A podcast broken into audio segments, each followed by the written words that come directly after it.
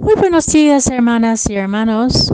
Hoy, lunes de la quinta semana de Cuaresma, la primera lectura es el relato de Susana en el libro de Daniel, capítulo 13, y el Evangelio según San Juan, capítulo 8, versículos 1 a 11. En aquel tiempo Jesús se retiró al monte de los olivos y al amanecer se presentó de nuevo en el templo, donde la multitud se le acercaba, y él, sentado entre ellos, les enseñaba. Entonces, los escribas y fariseos le llevaron a una mujer sorprendida en adulterio y poniéndola frente a él, le dijeron, Maestro, esta mujer ha sido sorprendida en flagrante adulterio. Moisés nos manda en la ley apedrear a estas mujeres. ¿Tú qué dices? Le preguntaban esto para ponerle una trampa y poder acusarlo. Pero Jesús se agachó y se puso a escribir en el suelo con el dedo. Como insistían en su pregunta, se incorporó y les dijo, Aquel de ustedes que no tenga pecado, que le tire la primera piedra. Se volvió a agachar y siguió escribiendo en el suelo. Al oír aquellas palabras, los acusadores comenzaron a escabullirse uno tras otro, empezando por los más viejos, hasta que dejaron solos a Jesús y a la mujer que estaba de pie junto a él. Entonces Jesús se enderezó y le preguntó, Mujer, ¿dónde están los que te acusaban? ¿Nadie te ha condenado? Ella le contestó, Nadie, Señor. Y Jesús le dijo, Tampoco yo te condeno. Vete y ya no vuelvas a pecar.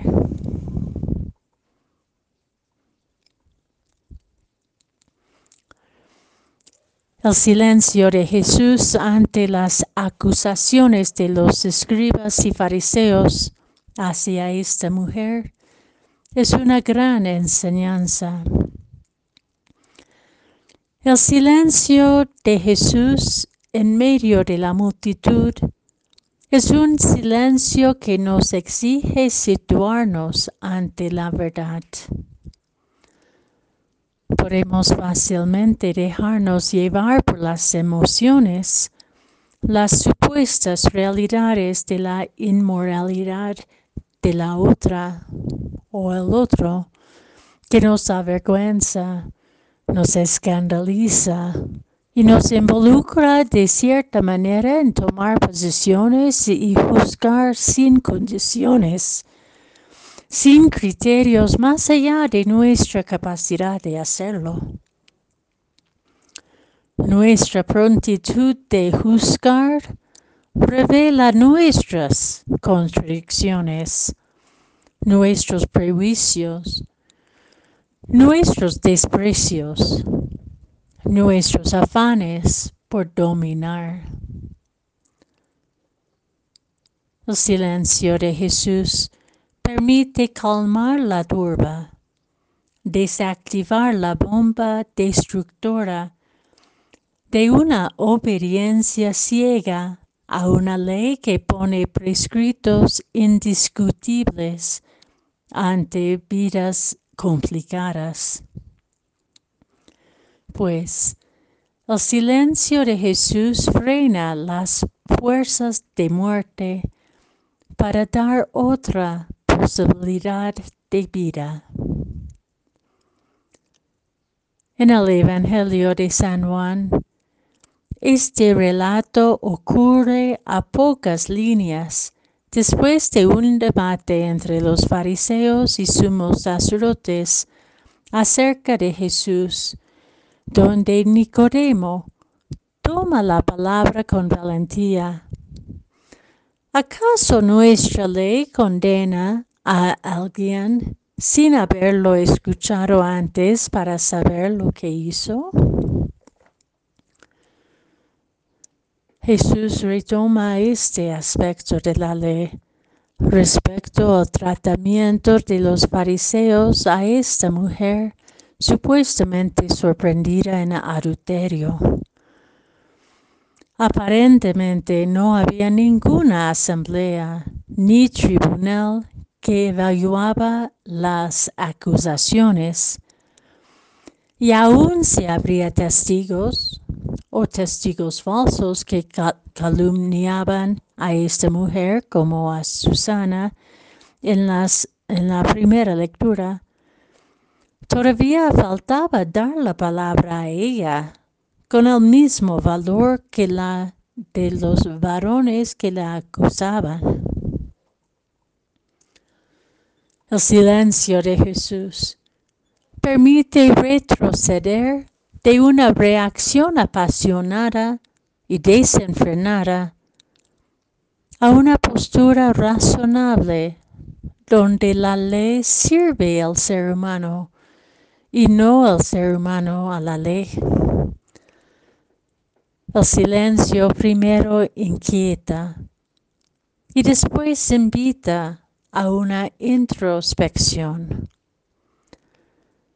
Casi podemos escuchar las palabras de Jesús en otra parte del mismo Evangelio, justamente en su conversación con Nicodemo, en ese encuentro a escondidas de noche. Dios no envió a su Hijo al mundo para juzgar al mundo, sino para que el mundo se salve por medio de él.